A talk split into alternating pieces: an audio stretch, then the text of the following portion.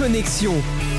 Ensemble autour de la parole de Dieu, un message du pasteur Michel Chiner. Nous sommes au chapitre 48 du livre de la Genèse. Et voici ce que dit Israël. Israël dit à Joseph, verset 21, Voici je vais mourir, mais Dieu sera avec vous et il vous fera retourner dans le pays de vos pères. Je te donne de plus qu'à tes frères une part que j'ai prise de la main des Amoréens avec mon épée et avec mon arc. Joseph appela ses fils et dit, Assemblez-vous, et je vous annoncerai ce qui vous arrivera dans la suite des temps. Rassemblez-vous et écoutez, fils de Jacob, écoutez Israël, votre Père. Amen. On arrête là cette lecture qui nous remet dans le contexte des derniers instants de Jacob. Et j'aime bien ces versets 21 ou 22 où on voit l'homme de l'esprit qui est devenu Jacob, qui n'est pas affecté par l'idée de la mort, car il sait que l'esprit lui permet de transcender cette douloureuse réalité. Et il dit ceci, non seulement Dieu sera avec vous et il vous fera retourner dans le pays de vos pères, mais il dit à Joseph, je te donne de plus qu'à tes frères une part que j'ai prise de la main des Amoréens avec mon épée et avec mon arc. Or, quand on regarde, et on a essayé de le faire d'une manière assez attentive, la vie de Jacob, nulle part dans le récit que la Bible nous offre de sa vie, il est question de conquête. Il n'a jamais euh, pris les armes, il s'est même insurgé contre ses fils, Siméon et Lévi, lorsqu'ils ont été animés d'un esprit de vengeance dans l'affaire de leur sœur Dina. Alors on est certainement en face d'une prophétie.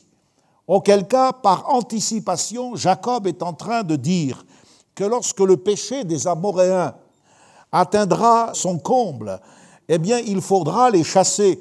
Et il y aura à ce moment-là une part de plus pour Joseph.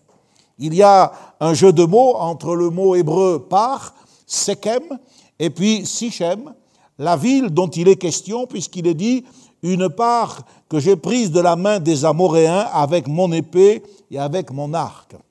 Euh, on sait que c'est là que Jacob sera enseveli, selon ce qui est écrit dans le livre de Josué au chapitre 24. Les eaux de Joseph que les enfants d'Israël avaient rapportées d'Égypte furent enterrées à Sichem, dans la portion du champ que Jacob avait acheté des fils de Hamor, père de Sichem, pour 100 kessitas, et qui appartient à l'héritage des fils de Joseph. Donc ce texte qui relève de l'histoire de la conquête, eh bien, vient confirmer la prophétie remarquable. Et cette prophétie est d'une audace extraordinaire. Il y a un silence de plus de 400 ans qui va maintenant s'établir sur la famille patriarcale. Ils vont rester plus de quatre siècles à Goshen. Il faudra que Moïse intervienne. Il y aura 40 années de pérégrination dans le désert avant que Josué ne fasse la conquête à proprement parler. Eh bien, voyez, l'Esprit voit déjà ce moment où, après avoir réduit les Amoréens, les Cananéens à néant, Joseph aura la double part selon ce que l'Esprit lui avait promis. Alors, à moins qu'il ne s'agisse d'un événement que l'Écriture ne mentionne pas, car le Saint-Esprit peut passer sous silence aussi euh, ce qu'il veut passer sous silence. Ce serait, voyez-vous, dans le sens de la prophétie, c'est-à-dire de l'anticipation qu'il faut comprendre ce passage, et ce serait sur ce terrain que Jacob aurait creusé le puits qui est mentionné dans l'évangile de Jean au chapitre 4, quand Jésus s'est arrêté près de la femme de Sichar, c'est-à-dire de Sichem, la fameuse Samaritaine à qui euh, il lui a demandé à boire. Donc on est dans le domaine de la manifestation spirituelle. Et on va aller un petit peu plus loin avec le chapitre 49. Car le chapitre 49 va nous rapporter une importante et solennelle prophétie, peut-être la plus importante du livre de la Genèse. Voilà. Et bien sûr, on a l'exemple du patriarche Jacob. Je vous disais tout à l'heure qu'il est mort en adorant, il est mort en prophétisant, et il est mort également en espérant, puisqu'il dit j'ai attendu ton salut, et notre version dit au verset 18, J'espère en ton secours, ô Éternel. C'est un homme dont les forces spirituelles avaient été tellement enrichies que les réalités humaines liées à la mort, à la périclitation de l'organisme humain ne l'atteignaient plus. Il faut reconnaître que la promesse concernant la postérité, qui avait été faite jadis dans le Jardin d'Éden, au tout commencement, a connu depuis un déploiement remarquable. Au travers des grands chapitres du livre de la Genèse, il y a eu la bénédiction de Noé, ensuite il y a eu les promesses faites à Abraham, puis la bénédiction d'Isaac, et maintenant il y a les promesses faites à Jacob, et par-delà ces promesses, la bénédiction prophétique pour chacun de ses douze fils. Et le point central de ce chapitre 49, que je vous conseille d'étudier patiemment, eh bien ce sera la bénédiction de Judas et la bénédiction de Joseph. Judas et Joseph, comme si Israël et Jacob, qui pourtant ne font qu'un, on le sait, s'exprimaient l'un et l'autre au travers de ces bénédictions. Le principe de cette bénédiction, c'est que la vie et la personnalité des patriarches vont affecter leurs descendants. Dieu va accomplir les destinées de ces différentes tribus en tenant compte des caractéristiques morales de leurs ancêtres. Et c'est quelque chose d'extraordinaire de voir comment Dieu procède et comment Dieu agit. Nous pouvons en tirer des leçons pour nos propres vies de famille, pour nos descendants, pour nos enfants et pour tous ceux qui nous ont été confiés. Maintenant, il faut dire qu'il y a peu d'interprètes qui croient au caractère prophétique de ce chapitre. Pourquoi? Parce que, eh il y a une précision remarquable qui euh, s'est accomplie. Et alors ils disent mais ce texte est d'abord il est trop incisif pour un homme qui est en train de mourir, c'est pas naturel. Donc ils estiment que c'est quelqu'un qui a écrit à l'époque de David cette prophétie après coup, donc elle a fait passer pour une prophétie avant l'heure. Et ils disent mais ça c'est l'œuvre du prophète Nathan. Le peu que nous savons de Nathan, c'est que c'est un homme de vérité. Nathan, c'est le prophète qui a confronté David dans l'affaire de Bathsheba en lui disant Cet homme, c'est toi. Vous connaissez l'histoire. Hein? Donc, euh, il serait, je pense, tout à fait déplacé pour un tel homme de couvrir une telle supercherie. L'Esprit de Dieu est un esprit de vérité. Il est écrit pour tous ceux qui disent que c'est pas possible qu'à l'article de la mort on ait une telle vision énergique de l'avenir, il est dit Israël rassembla ses forces. Il ne faut pas oublier que derrière l'apparence de Jacob, le vieillard, il y a Israël, l'homme fort qui a lutté avec Dieu. Et puis nous, nous croyons. Nous croyons que le Saint-Esprit, qui a communiqué de la force à Jacob, une force surnaturelle, pour parler de cette manière à l'article même de la mort, nous croyons que le Saint-Esprit l'a également illuminé pour voir les choses qui étaient cachées à leurs yeux. Car ce qui paraît le plus suspect aux incrédules, c'est la prophétie au sujet de la royauté de Judas. Le fait qu'il soit question, eh bien, de Judas, que le sceptre ne s'éloignera point de Judas, etc., etc. mais ça, c'est quelque chose qui a été écrit après que la royauté ait été mise en place. Eh bien non, ça n'a pas été écrit après. C'est écrit comme Moïse l'a rédigé bien des siècles auparavant. Nous croyons aux manifestations de l'Esprit. Et nous croyons en particulier aux dons de prophétie. Et dans l'Église évangélique de Pentecôte, nous ne sommes pas étonnés d'une telle précision dans le discernement de l'avenir. Si vous lisez Ésaïe au chapitre 48, eh bien, vous avez la démonstration de ce qu'un esprit prophétique peut réaliser. Ésaïe chapitre 48, il nous est dit, je t'ai annoncé dès longtemps ces choses, je te les ai déclarées avant qu'elles arrivassent, afin que tu ne dises pas, c'est mon idole qui les a faites. Tu entends, considère tout cela, et vous, ne l'avouerez-vous pas? Maintenant, je t'annonce des choses nouvelles, cachées, inconnues de toi. Elles se produisent à présent, n'appartiennent point au passé. Jusqu'à leur avènement, tu n'en avais aucune connaissance. Tu n'en as rien appris, tu n'en as rien su et jadis ton oreille n'en a point été frappée. Ce chapitre 48 que vous pouvez aussi méditer nous montre comment, bien avant la réalité concrète de certains événements historiques, l'Esprit de Dieu peut en parler, les décrire et en donner une représentation. Cette euh, prophétie qui est dans le chapitre 49, c'est un testament spirituel. Et il est important aussi de savoir léguer quelque chose de spirituel aux siens. Il y a beaucoup de gens qui sont euh, concentrés sur les choses matérielles qui ont leur place et leur importance, mais relatives car le testament le plus important, c'est le testament spirituel. Et il nous est dit que Jacob, eh bien, euh, verset 28, ce sont là tous ceux qui forment les douze tribus d'Israël, et c'est là ce que leur dit leur Père en les bénissant. Il les bénit chacun selon sa bénédiction.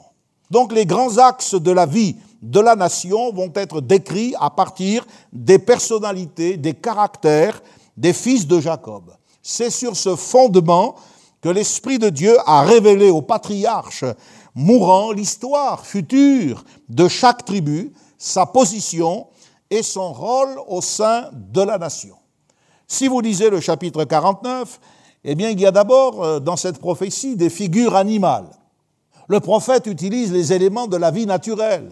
Il est question de l'âne, du lion, le loup, le serpent, la biche, le poulain. En ce qui concerne Joseph, nous avons la figure de la plante, une vigne féconde, un arbre fertile. Et puis il y a une double image, la figure humaine d'un archer qui est inébranlable et dont l'arc ne recule pas au jour du combat. Il nous est dit que Joseph, eh bien, c'est à la fois le rejeton d'un arbre fertile près d'une source, ses branches s'élèvent au-dessus de la muraille, mais il est dit également, les archers l'ont poursuivi de leur haine et son arc est demeuré ferme. Voyez, le Saint-Esprit utilise des choses de la vie courante, des mots qui appartiennent à notre expérience humaine, mais il leur donne une signification et un sens qui va au-delà de ce que nous avons l'habitude de réaliser. Azer sera présenté comme un intendant royal et Zabulon un marin qui fait du commerce. C'est bon de savoir que Dieu qui nous connaît aujourd'hui connaît aussi notre avenir. Il sait de quoi notre lendemain sera fait et nous pouvons nous attendre à lui. Il est dit au chapitre 49, toujours verset 1er, Assemblez-vous et je vous annoncerai ce qui vous arrivera dans la suite des temps. Rassemblez-vous et écoutez, fils de Jacob, écoutez Israël, votre père. Donc là, il y a d'abord l'importance du rassemblement. L'ordre est répété deux fois. Et puis, il faut écouter le silence, la décence dans l'Église, pas de manifestations tapageuses, pas de cris, de comportements insensés. Pourquoi? Parce qu'on est là pour entendre, entendre la voix de celui qui parle. C'est répété aussi à deux reprises. Alors pourquoi faut-il se rassembler? D'abord, le plan littéral, c'est une époque où la bénédiction parentale était extrêmement importante. Aujourd'hui, ça s'est perdu, mais à l'époque, la bénédiction parentale était extrêmement importante.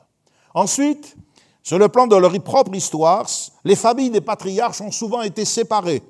Jacob a été séparé de son frère, Isaac aussi, Abraham avait dû quitter les siens. Aussi, on comprend l'importance que Jacob attache au fait de rassembler les siens, de les réunir autour de sa personne. Il ne faut pas oublier que Jacob, c'est l'homme qui a vu Dieu. Il dit, j'ai vu Dieu face à face et mon âme a été sauvée. Il a parlé avec des anges. Il a lutté avec le Seigneur. C'est extraordinaire. Mais il a eu des problèmes avec ses enfants. Il a échoué sur le mode, je dirais, euh, familial, des relations humaines. Son foyer a conduit la division. Tout cela à cause de sa nature, qu'il fallait discipliner, qu'il fallait redresser. Et c'est pour cela que, eh bien, il veut maintenant les rassembler une dernière fois, leur donner une vision globale de l'avenir. Et il veut leur montrer que c'est ensemble qu'ils pourront donner un sens à leur destinée. Avez-vous remarqué comment il introduit son discours? Regardez, verset 2. Il les appelle fils de Jacob. Il dit, rassemblez-vous et écoutez, fils de Jacob. Et puis aussitôt après, il dit, écoutez Israël, votre père. Alors ça, ça doit nous parler. Ces douze hommes qui sont autour du lit de ce mourant sont tous des fils de Jacob. Mais parmi ces douze frères, qui sont réellement les fils d'Israël? Vous comprenez la différence? Ils sont tous fils de Jacob. Le Jacob, c'est l'homme naturel. C'est le trompeur, c'est le supplanteur. Mais qui sont réellement les fils d'Israël? Là, au moment où Jacob est en train de parler, je pense qu'il n'y a que Judas et Joseph qui remplissent ces conditions. Tous les autres n'ont pas encore euh, perçu la lumière et euh, le sens de la prophétie. Et voyez-vous, l'Écriture nous dit aujourd'hui dans l'économie de la Nouvelle Alliance, économie qui est complètement différente de celle de l'époque des patriarches, mais le Saint-Esprit nous dit encore, que faire donc, frères, lorsque vous vous assemblez? Les uns ou les autres ont-ils parmi vous une prophétie, un chant? Que tout se fasse pour l'édification. Donc on voit premièrement que nous sommes responsables de nous rassembler. Et il faut comprendre que l'heure est venue de faire l'effort de se rassembler. Probablement que d'ici quelque temps, eh bien, euh, nous devrons verrouiller la plateforme Zoom pour euh, inciter au rassemblement. Ça n'est peut-être pas quelque chose qui est à l'ordre du jour immédiatement. Il faut passer ces deux mois d'été. Mais je crois qu'il faut d'abord saisir l'importance du rassemblement. Et puis plus loin, il nous est dit dans l'Épître aux Éphésiens, efforcez-vous de conserver l'unité de l'esprit par le lien de la paix. On se rassemble non pas pour devenir pire, mais pour devenir meilleur. Nous sommes responsables de préserver l'unité de l'esprit. C'est ce que Jacob voulait faire entendre à ses douze fils qui demain deviendraient douze tribus, qui demain deviendraient un seul peuple et qui auraient à connaître tant de combats et tant de difficultés. Ce rassemblement, c'est pour eux tous euh, l'occasion de profiter du spectacle de leur Père face euh, à la mort, sa sérénité. C'est également l'occasion d'entendre la prophétie concernant chacun d'eux, de savoir ce qui va arriver à leurs descendants, quelle sera leur propriété. Chacun peut profiter de ce qui est dit à l'autre, les conseils, les reproches, les encouragements, mais surtout, surtout, ce rassemblement est l'occasion d'une révélation concernant le Messie. Et c'est pour cela qu'il fallait et qu'il faut encore être là. Chaque fois que nous nous assemblons, nous le faisons dans le nom de Jésus. Alléluia. Et sous l'autorité de ce nom, nous pouvons avoir une nouvelle révélation du Seigneur. À partir du rassemblement de ses fils, Jacob entrevoit un rassemblement à venir. Ce ne sera pas un rassemblement de personnes seulement, mais ce sera surtout un rassemblement de peuples, de nations. Il est dit, écoutez bien au verset 10, le sceptre ne s'éloignera point de Judas, ni le bâton souverain d'entre ses pieds, jusqu'à ce que vienne le Shiloh et que les peuples lui obéissent. Et si vous voulez comprendre le sens de cette parole, il faut aller dans le, le psaume 67. Psaume 67, où il est écrit ceci, je vous fais la lecture que Dieu ait pitié de nous et qu'il nous bénisse, afin, notez bien, afin que l'on connaisse sur la terre ta voix et parmi toutes les nations ton salut. Les peuples te louent, ô Dieu, tous les peuples te louent, les nations se réjouissent, elles sont dans l'allégresse, car tu juges les peuples avec droiture, tu conduis les nations sur la terre, Dieu, notre Dieu, nous bénit, Dieu nous bénit. Donc voyez, Dieu bénit Israël, afin que les nations, afin que l'on connaisse sur la terre ta voix, V-O-I-E, ta voix, ton chemin, et que parmi toutes les nations, on expérimente ton salut. Il est question du Messie. Dieu bénit Israël afin que l'on connaisse son salut parmi les nations. Jésus a dit dans Jean 4, verset 22, le salut vient des Juifs. Balaam, le prophète, prophète des nations, avait des transes mystiques. Et il a également vu venir ce Shiloh, ce Shiloh souverain, dont il ne sait pas grand-chose. Écoutez ce qu'il dit dans le livre des Nombres, chapitre 24. Je le vois, mais non maintenant. Je le contemple, mais non de près. Un astre sort de Jacob, un sceptre célèbre d'Israël. Celui qui sort de Jacob règne en souverain. Ce qu'il faut souligner de l'oracle de Balaam, c'est mais non maintenant. Je le vois, mais non maintenant. Je le contemple, mais non de près. La vision du Shiloh, c'est la vision d'un homme qui vient de loin. C'est la vision d'un homme qui prendra le commandement. Et c'est la vision d'un homme qui va rassembler les nations sous son autorité. Et c'est un nom étrange. Pour ceux qui l'ont entendu pour la première fois, ce nom, eh bien, était totalement inconnu. On ne pouvait le rattacher à aucun antécédent. Même euh, la prononciation devait surprendre. Pourtant, ce nom, nous pouvons le suivre dans l'Écriture. C'est le nom qui caractérise la personne de cet être glorieux qui est apparu à Manoach. Manoach, le père de Samson. À un moment donné, il lui dit, mais fais-moi connaître ton nom. Et l'ange lui dit, pourquoi demandes-tu mon nom? Il est merveilleux. Juge 13, 18. C'est un, un, personnage, ce Shiloh, qui apparaît comme mystérieux. En effet, l'adjectif qui est utilisé dans Il est merveilleux, pili en hébreu, suggère le secret. Ce mot porte l'idée de ce qui est incompréhensible, de ce qui est extraordinaire, qui dépasse l'entendement. La racine du mot pili, pala, désigne un accomplissement prodigieux, un miracle, une merveille. On le trouve, ce mot, pour la première fois dans le livre de la Genèse lorsque Dieu vient annoncer à Abraham la naissance d'Isaac. Non seulement Isaac doute, mais Sarah derrière la tente rit, et le Seigneur dit, y a-t-il rien qui soit étonnant de la part de l'Éternel? Au temps fixé, je reviendrai vers toi et à cette même époque, Sarah aura un fils. Y a-t-il rien qui soit étonnant? Pili, extraordinaire, merveilleux, mais c'est incompréhensible d'un homme qui a déjà 100 ans, d'une femme qui est stérile. Comment cela est possible? Ce n'est pas quelque chose d'étonnant. Et puis lorsque Jacob a voulu connaître la nuit où il a lutté à Péniel, il a voulu connaître son mystérieux adversaire, et voyant que l'aurore se levait, il lui a demandé son nom. Et la Bible nous dit que l'ange de la face de l'Éternel lui a dit, Pourquoi demandes-tu mon nom?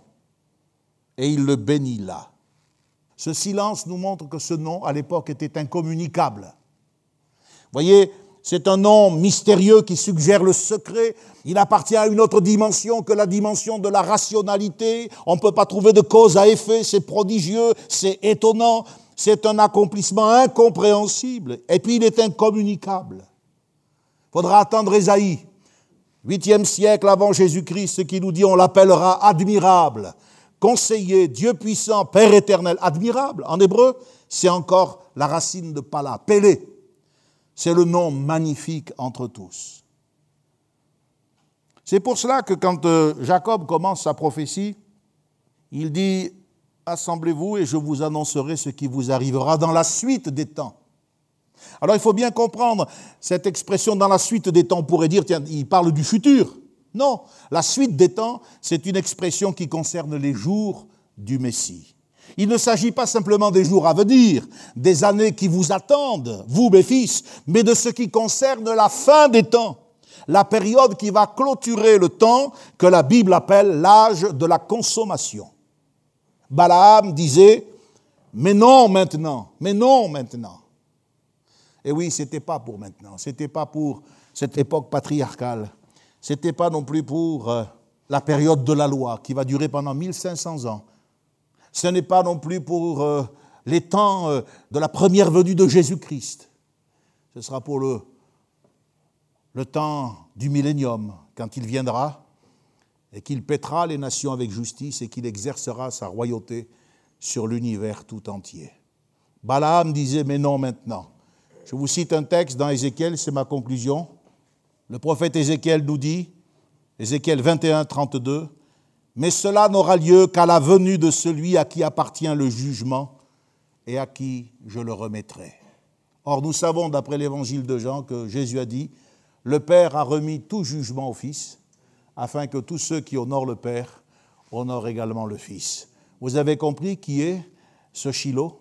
Vous avez compris qui est cet être merveilleux dont le nom était incommunicable, tenu secret pendant des siècles, dès avant la fondation du monde? Il était déjà l'objet de l'attention et de l'affection du Père, mais il ne devait venir qu'en son temps, au temps marqué, lorsque eh bien, des mages viendront d'Orient et diront, mais nous avons vu son étoile et nous sommes venus l'adorer. Alléluia.